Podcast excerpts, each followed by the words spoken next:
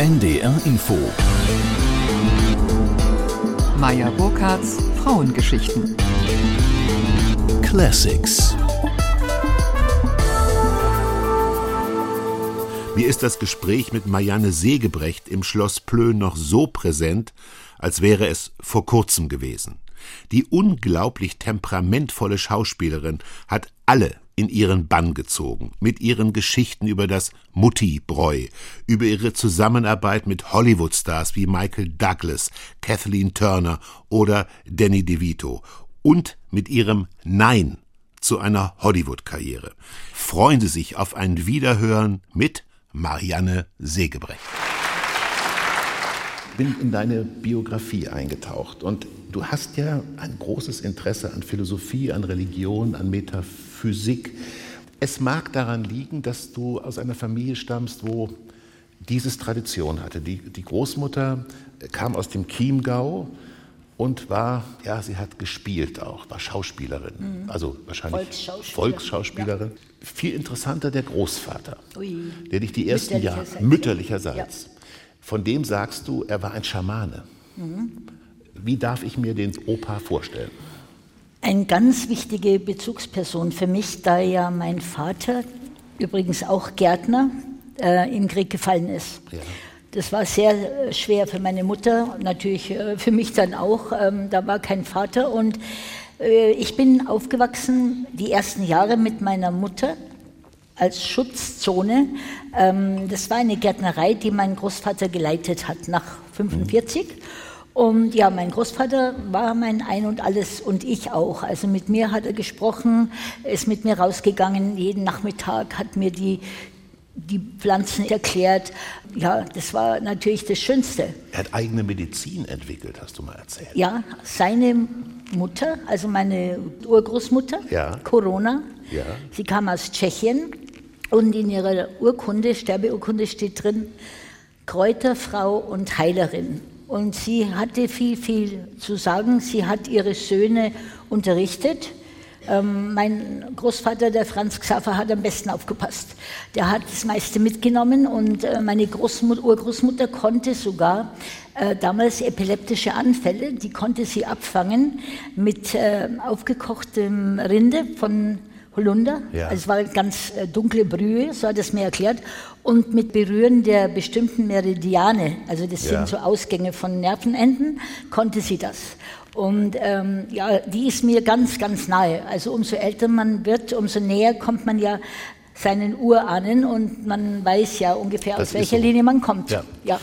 Du hast gerade erwähnt, dein Vater ist gefallen im Krieg, du hast ihn nie kennengelernt, aber du hast Ersatzväter gehabt. Jawohl. Ähm, der Dorfpfarrer war so ein Ersatzpfarrer und der hat dich eine alte Seele genannt. Mhm. Was mag er gemeint haben? Als katholischer Pfarrer, das ist auch gut. Ja. Nee, er hat. Ähm, der er hat, der hat, war offen. Ja, ich habe ihm, ähm, hab ihm erzählt von Surinam, also dass ich äh, immer nachts von Surinam träume, vom Regenwald und so weiter und die Menschen sehe mit den verschiedenen Farben und, und Formen. Und er hat das sofort ernst genommen, hat gesagt, hat sofort den Globus geholt, hat mir das gezeigt.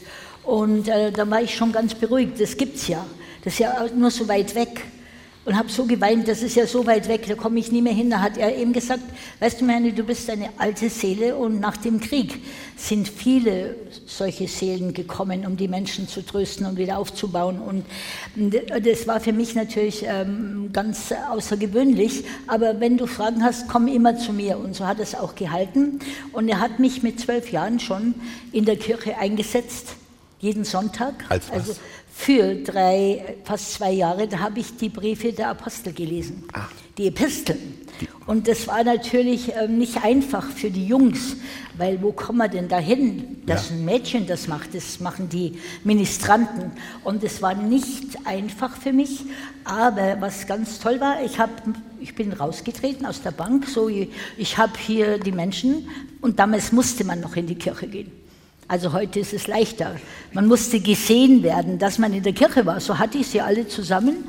Und dann habe ich die gelesen und äh, klar den Korintherbrief aus tiefster Seele. Und die sagen heute zu mir, wenn die mich noch immer wieder sehen, ich wohne ja auf dem Land relativ nahe, dann sagen sie, weißt du, Marianne, wir haben so Angst gehabt jeden Sonntag, dahin zu gehen und du standst da mit deinen blauen Augen und hast uns angeguckt und durchschaut. Dann habe ich gesagt, alle Kinder durchschauen, ja, die Erwachsenen, und haben gesagt, da muss man schon rübergehen und das eine oder andere Bier dann trinken, weil das ist heute noch ähm, in ihnen drin, aber wir haben es gut. Wir haben uns komplett äh, lieb und wir sind respektvoll miteinander und ja, es war eine außergewöhnliche ähm, Zeit, kann man sagen. Ähm, es gibt eine Unterhaltung, äh, weil du gerade das Dorf nennst, wo du heute wieder wohnst bei Starnberg im genau, weitesten Sinne? An der, mehr an der Isar-Seite. Ich bin eine Isar-Nixe, ja. Du bist eine Isar-Nixe. Ja. Und da hast du ähm, äh, beim Heckenschneiden, glaube ich, einen Nachbarn getroffen oder hast deinen Nachbarn angetroffen. Und der hat die These vertreten, als ihr so über den Sinn des Lebens gesprochen habt. Du kannst es auf Bayerisch wunderbar sagen, dass im ersten Windel? Nee, da geht es darum, also dass ich erstmal wollte ich dazu sagen, ich bin eine exzellente Heckenschneiderin. Ich mache das mit der linken Hand, weil ich eigentlich Linkshänderin bin. Man hat mich gezwungen, rechts zu schreiben in der Schule. Und so trainiere ich das natürlich, dass ich linkshändig mich so. bewege. Nur nee, ich, ich habe eine Papierschere, du, das musst mal eine sehen. Papierschere? Ich bin Weltmeisterin. Ja, ich kann, ich, ich schneide, ich schneide, ich schneide ja. und dann äh, geht man vorbei und lächelt und lacht und dann, wenn sie wieder zurückkommen, sind sie baff. Und äh, ich trainiere nämlich meine andere Seite. Es ist immer so, der Linkshänder, ne, der hat ja hier auf der rechten Seite sein ähm, Zentrum, wo er sich bewegt, wo er analytisch ist und auf der anderen Seite sein künstlerisches. Und da ich das ja geswitcht habe, dann trainiere ich meine linke Seite und schneide und schneide. Und wenn Sie Wie zurückkommen. Lang ist die Hecke? Wie lang ist die Hecke? Oh ja, die ist schon, also auf der einen Front 50 Meter. Und dann, wenn Sie zurückkommen, sagen, proper, proper machen Sie das. Ja, Sie sind baff. Während du also jetzt Stunden offensichtlich ja sich mit der Hecke beschäftigt hast, kommt auf der anderen Seite der Hecke, wir stellen uns das filmisch vor, der Nachbar hoch. Genau. Und sagt, Frau Segebrecht, guten Tag oder Grüß Gott. Ja, der hilft mir. Und dann sagt er, jetzt ist wieder jemand gestorben am Ort. Und ähm, das ist traurig. Und dann sage ich, ja, wissen Sie, was, was ich glaube? Der Tag, wo man kommt und der Tag, wo man geht, ist schon fest geschrieben sogar die Stunde. Aber dazwischen kann man noch für Tiefe und äh, Breite selber noch mitsorgen. Haha, kann man vielleicht, ja. Und, äh, und dann sagt er zu mir, das ist schön, dass Sie das sagen. Das sage ich schon lang. Wissen Sie, was ich sage? Im ersten Windelschiss ist die ganze Lebensgeschichte schon drin.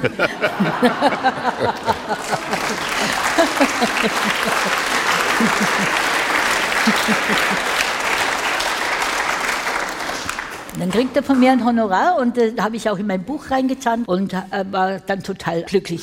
Ich frage mich, könnte es sein, dass deine positive Ausstrahlung, deine Lebensbejahung etwas damit zu tun hat, dass du eben dich in das Leben fügst, dass du sagst, das, was passiert, ist gut, weil im ersten Windelschiss eben doch alles ja. schon drin ist. Wir haben ja auch mal einen Film zusammen äh, gemacht. Ich habe immer das Gefühl gehabt, was auch immer passiert, du hast eine lebensbejahende, positive Haltung dazu. Also ich bin eine Ganzheitsphilosophie. Also ich finde nichts schlimmer, als also immer so abzuspalten und da ist jetzt der Mensch und da ist der Mensch und der muss so sein und der muss nur so reden und ich bin der Meinung, dass jeder Mensch zu seiner Zeit auf seinem Plateau ist und da hat er recht, weil das ist seine Erfahrung und da ist er jetzt in dem Moment genau und man sucht immer so lange, bis man gespiegelt wird im Ganzen. Und auf einmal kommt ein Ruheraum, ein Ruhemensch und sagt, Du bist ja so schön, wie du bist, mit allen Schichten. Und auch da noch die Dunklen, die da noch da lauern und weiß Gott was alles. Im Ganzen, so wie dich der Schöpfer weggeschickt hat, so liebe ich dich und so bist du schön. Und äh, deshalb bin ich da sehr großzügig. Also es gibt für mich nicht den bösen Menschen, den guten Menschen. Es gibt das Böse natürlich. Ja, aber bei mir ist jeder Mensch im Herzen gleich. Und äh, auch der Mensch, wenn man manchmal so zynisch ist, der ganz reiche Manager, der wird ja auch wieder attackiert, darf er auch nicht sein. Ja? Oder eben der andere, der lebt halt jetzt auf der Straße und es ist für mich kein Unterschied. Ich finde auch die Welt ist polar. Und wenn man nur sagt, ich nehme nur das und ich nehme nur das, ich nehme das, nur das Glück, das ist natürlich ähm, ein Fehler, weil das Leben hat ja auch die bitteren Seiten. Deshalb bin ja ich immer jemand, der sagt, nimm Bitterstoffe zu dir. Das ist gut für den ganzen Organismus. Nicht immer nur glücklich sein und von einem Glück zum anderen. Und das geht ja gar nicht. Meine Mutter hat gesagt, weißt du, Marianne, du steigst hoch auf den Berg rauf. Ja. Und darum musst du drunten auch wieder tief runtersteigen. Das hat sie schon begriffen. Also nicht mit Helikopter von Spitze zu Spitze. Da spürt man nichts mehr. Diese Charaktereigenschaft, die dich auszeichnet, aus meiner Perspektive, das Attribut ist Mut. Und das hat sich in der frühen Kindheit schon angedeutet. Deine äh, Mutter war ja leidgeprüft. Du bist auf dem Dachfirst äh, lang balanciert. Du hast Gerne. dich an den, an den Regenrinnen lang gehangelt. Ja. Und das war jetzt kein Flachbau. Ähm, hattest du nie Angst um dein Leben? Nee, also, nee. Ich, ich hab, also es gibt so eine schöne Metapher was meine Mutter betrifft. Also ich war zwölf Jahre alt und meine Nachbarin, bei der war ich viel und die war sehr großzügig mit meinen Ideen. Also ich durfte bei ihr zum Fenster rausklettern und oben rauf aufs Dach. Und das Schönste war für mich am Dachfirst laufen. Am Dachfirst laufen, balancieren oder egal, wo ich ein Seil erwischen konnte oder egal, bin ich gelaufen oder balanciert. Man hat immer gesagt, du warst mal im Zirkus früher, du warst Zeiltänzerin. Und als ich da gerade so schön balancierte, kam die Nachbarin, hat es gesehen, rannte rüber zu meiner Mutter und sagte, schnell, Agnes, schnell, die Marianne fällt vom Dach runter. So war es ja. Anstatt mal zu sagen, schau mal darauf, wie schön die da läuft. Nee. sie, sie hat mich schon runterfallen sehen. Und meine Mama kommt raus mit der Salatschüssel unterm Arm und hat sie gerade Salat gewaschen, hat so raufgeguckt und hat gesagt, ach, das passt schon, die Marianne, die kann das, glaub's mir. Und die hat ihre Schutzengel. Und das war so ein tolles Gefühl und ging wieder rein.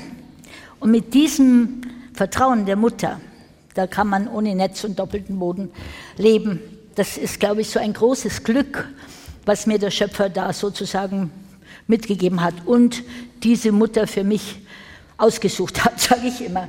Welch ein Glück. So ging es mir auch. Ich würde noch mal in deine Jugend gehen. Du hast zunächst medizinisch-technische Assistentin gelernt. Mhm. Ähm, hast damit sehr jung, mit 19 geheiratet und eine Tochter bekommen und hast dann mit deinem Mann und deiner Schwester das Spinnradl gegründet, aufgemacht in Starnberg. Du hast eine große Beziehung zur Gastronomie, zum Menschen zusammenzubringen, ja, genau. zu einer Mischung aus Wein und Kultur. Gast geben, Gastgeberin sein, ja. ja. Menschen zusammenbringen. und Freude, natürlich Freude, wenn man zusammen ist, wenn man zusammen lacht und, und tanzt und sich umarmt auch. Und äh, ich habe immer gesagt, da ist die da ist die Tür und da ist dieses Brett, wo man drüber geht. Und jeder Mensch, der drüber geht in, in den Raum, der ist von mir beschützt. Und da sind Sachen passiert, das glaubt man gar nicht. Also Toleranz, nicht das, was du meinst ja. jetzt. Keine unsittlichen, oh, ja. ja, wie er jetzt geschaut hat. Ich meine, ja, ja, das weiß man nicht, das ist vielleicht nachher passiert oder ja, ich weiß dann es auch Monate nicht. später, was weiß denn ich, wie viele ja, Kinder da auf die Welt gekommen sind. Das gehört ja auch dazu, äh, die Freude, die Lust, die Lebensfreude, es gehört ja alles zusammen. Im ja, Grunde. ich weiß das. Ja. ja. man, man, hat dich mal, Marianne Segebrecht ist bei uns zu Gast, meine Damen und Herren, äh, man hat dich mal genannt in der Berliner Zeitung die äh, Mutter der Subkultur. Äh, und zwar für die Zeit, bevor du als Schauspielerin berühmt die wurdest. Oper Curiosa. Das kam aus der Opera Curiosa, mhm. 1977 gegründet, mhm. nachdem du aber vorher schon in Schwabing das Muttibräu hattest. Mhm. Das Muttibräu war ein großes Traditionsetablissement. Äh, das war jetzt wieder die Konsequenz, weil es gab dann eine Trennung, die ja. sehr schmerzhaft war und schwierig war äh, von meinem Partner. Und dann war ich, habe ich eigentlich gedacht, nee, jetzt ich bin auch eine gute Fotografin, habe einen Fotoverlag gearbeitet und äh, man hat mich wieder überredet und hat mich äh, überredet und dann bin ich ins Muttibräu. Gott sei es gedankt, weil das war eine unglaubliche Zeit. Erstens mal dieser Platz hat eine große Geschichte. Die berühmte Muttibräu, die war ja eine Künstlermama und Wirtin und die hat Bilder genommen und dann konnten die dann dort äh, frei essen. Die hat sich total eingebracht, die hat man total geliebt und verehrt und das war natürlich für mich schön, da in solche Fußstapfen zu treten. Gleichzeitig hat es eine geheimnisvolle Konstellation in München gegeben. Das war ja 76, 77. Da kam André Heller, Roncalli Circus, Grand Magic Circus aus Paris. Da kamen ganz viele Konstellationen zusammen. Und Martin Speer trat in mein Leben, der wunderbare Speer, genau. Dichter. Genau. Ja, und, und, und da kamen auch ähm, die Dichter, da kamen die Schauspieler, da kamen ja äh, jeder du strahlst dabei, Menschen. dass man merkt förmlich, ja. wie, dass es dir für eine Freude macht, ja. diese Menschen zusammenzubringen. Ja, wir haben dann gekocht zusammen, dann sind die von ihren Vorstellungen gekommen, dann wurde noch entertained, dann hat der eine sich ans Klavier gesetzt. Also das sind ja auch schöne Sachen, die nicht so vorbereitet werden, die entstehen aus dem Moment, könnten wir heute Abend auch machen miteinander. Und äh, das ist einfach dann für mich äh, Freude. Es ist nicht so häufig und es wird auch im Interview immer mal wieder angesprochen und ich finde auch zu Recht. Du hast mal eben abgelehnt, bei Harry Potter mitzuspielen. Du hast mal eben abgelehnt, bei Woody Allen mitzuspielen. Du hast mal eben abgelehnt, noch die Let dann ja, schließt sich die Frage okay. unerwartet äh, schnell. Du hast äh, abgelehnt, Out of Rosenheim, da wollte man eine Reihe rausmachen, abgelehnt an der Seite von Whoopi Goldberg zu spielen.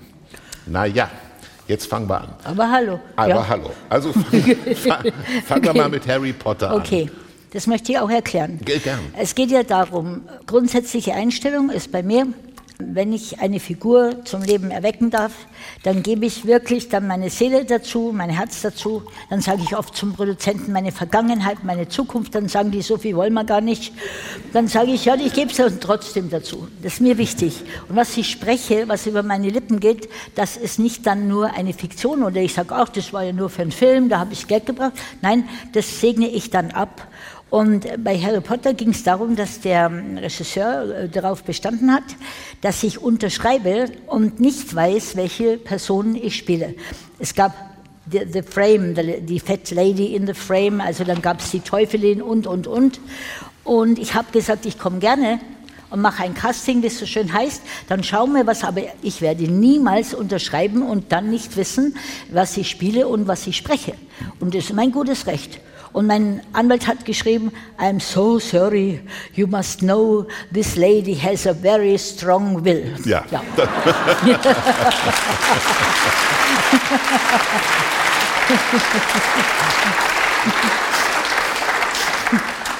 Gut.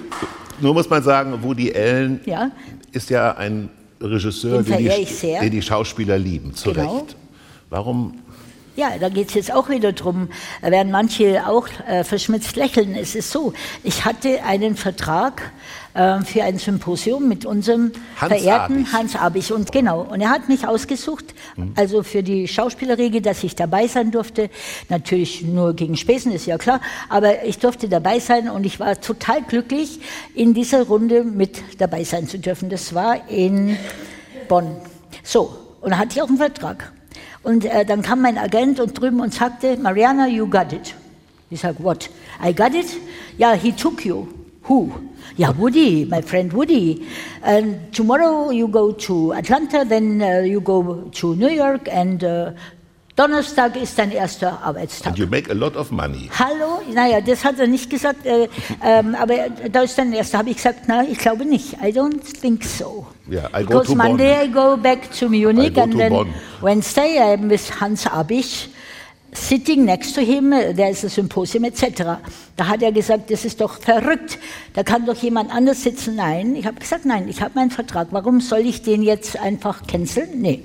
So, und dann ist er nochmal gekommen im Jogginganzug, hat einen Kniefall gemacht. Mariana, please, Mariana.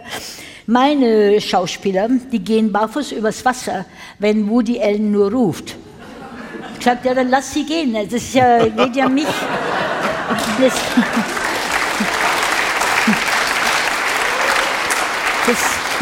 und so hat sich das halt dann doch, ich verehre ihn und es, es hat nichts damit zu tun, aber das geht bei mir nicht aus. Bin ich richtig informiert, dass du eine Prostituierte hättest spielen? Richtig. The Shadows in the ja. Dark und ähm, er hatte da verschiedene, Madonna wäre dabei gewesen, alle möglichen hat er zusammengewürfelt und er wäre sogar mein Kunde gewesen. Hallo! ja. Marianne Segebrecht, ich meine, wir haben eine Schauspielerin, die weltweit sich Ruhm erspielt hat, heute zu Gast in Plön. Ich wüsste keine zweite Schauspielerin aus Deutschland, die von sich sagen kann, das sie gedreht hat mit Depardieu, mit Michel Piccoli, mit Richard Dreyfuss, mit John Malkovich, mit Mike Douglas, mit Danny DeVito. Gab es einen unter diesen sehr berühmten Männern, wo du sagst, der ist auch über die Arbeit hinaus eine Begegnung gewesen, die, an die du zurückdenkst, wo ihr besonders gute Gespräche gehabt habt? Oder war es doch sehr anonym am nee. Set? Nee, nee, man ist ja also länger zusammen, sind drei Monate und also was unglaublich auch äh, ganz tief äh, verwurzelt ist, ist die Begegnung mit Michel Piccoli, der Regisseur, der Jerry Weiss und ich. Wir haben uns einfach vorgestellt, wir fragen ihn mal, ob er das macht. Den, äh, das war eine wahre Geschichte aus Martha, Martha und ich. Ein, wo ich glaube, ein, ein, ein unglaublich schöner Film geworden.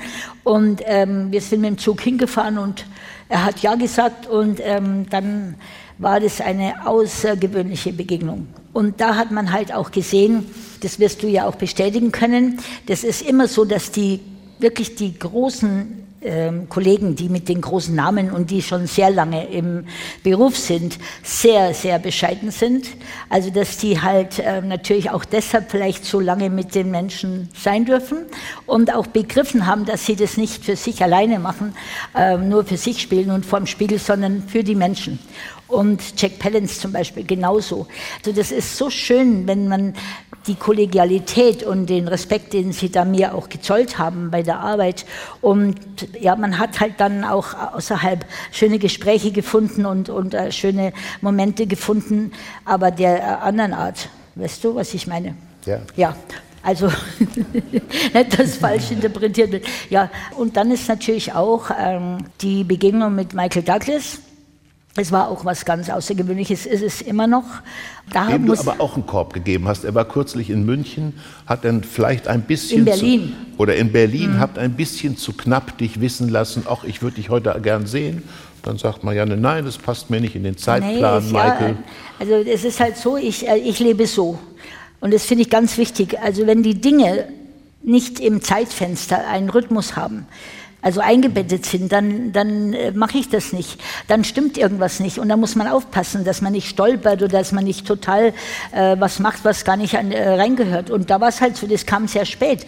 Das kam am Montag um, warum auch immer, Mittag an. Und jetzt hätte ich dann reinstürzen sollen ins Auto, äh, möglichst noch unbegleitet mich im Auto dann noch anziehen und schminken und gen Berlin rasen. Nee, dann stimmt das nicht. Ja. Ich habe äh, gesagt, es tut mir leid, ich habe so spät bekommen und Freundinnen haben gesagt, ja, da wäre ich aber gerast. Und äh, nee, ich habe die Geduld, dass ich weiß, äh, wenn eine Begegnung stattfindet, ich glaube fest dran, dann ist es geplant und gewurzelt und ich kann ruhig bleiben. Und was auch noch gut war, weil es war ja das Kino, äh, in dem wir den Rosenkrieg damals ähm, vorgestellt haben, die Premiere. Und Stellt euch mal vor, ich, alte Mutter, da wäre jetzt eingeladen gewesen, neben Michael Douglas zu sitzen bei der Premiere. Ja, die Frauen waren so von Sinnen, sage ich euch. Die haben Matt Damon, Matt Damon und Michael Douglas, die haben ja Bauern gebaut bis oben. Die haben die ja fast erstickt und, und dann sagen die, das sitzt jetzt die Sägebrecht. Ja, das gibt's doch nicht. Das wäre ja undenkbar gewesen. Und so hat er in der Mitte gesessen hat eine liebenswerte Rede gehalten und erzählt über unsere Arbeit und dass wir uns noch seelisch verbunden sind. Und unser Regisseur, der Seppi Filsmeier, hat gesagt, Marianne, wir haben alle geweint. Und dann denke ich mir doch, dass der Moment vielleicht so besser war.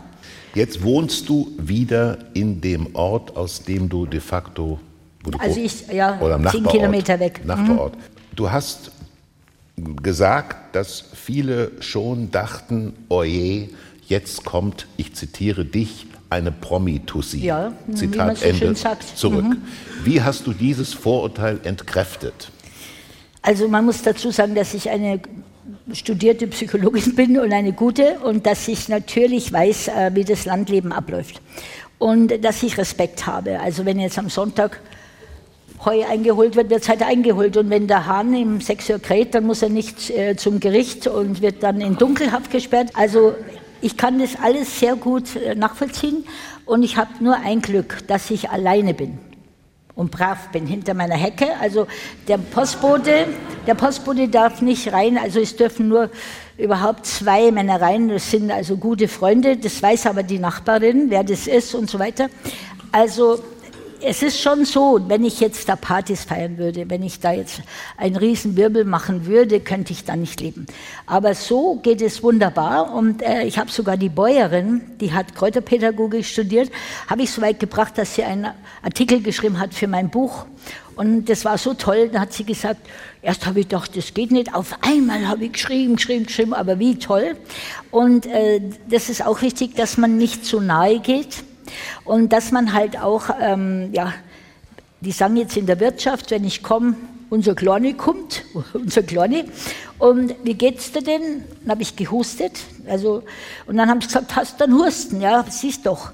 Äh, jetzt sage ich dir eins, wenn du an dem Husten bei uns sterbst, zum Beispiel, nur als Beispiel, dann darfst du von uns ein Martel kriegen. Du kriegst ein Martel. Und ein Martel ist so eine Das ist ein Kreuz am Wegesrand mit Dach. Mit Dach. Und da steht dann drauf, die meine Säge bricht, hat sich hier zu Tode gehustet. Bei uns.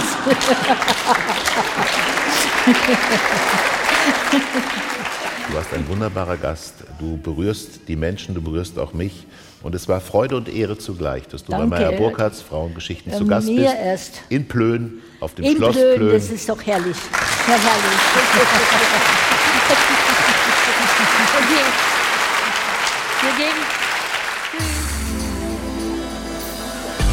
Meyer Burkhardts Frauengeschichten. Wenn Ihnen das Gespräch gefallen hat, freuen wir uns über positive Bewertungen und Weiterempfehlungen.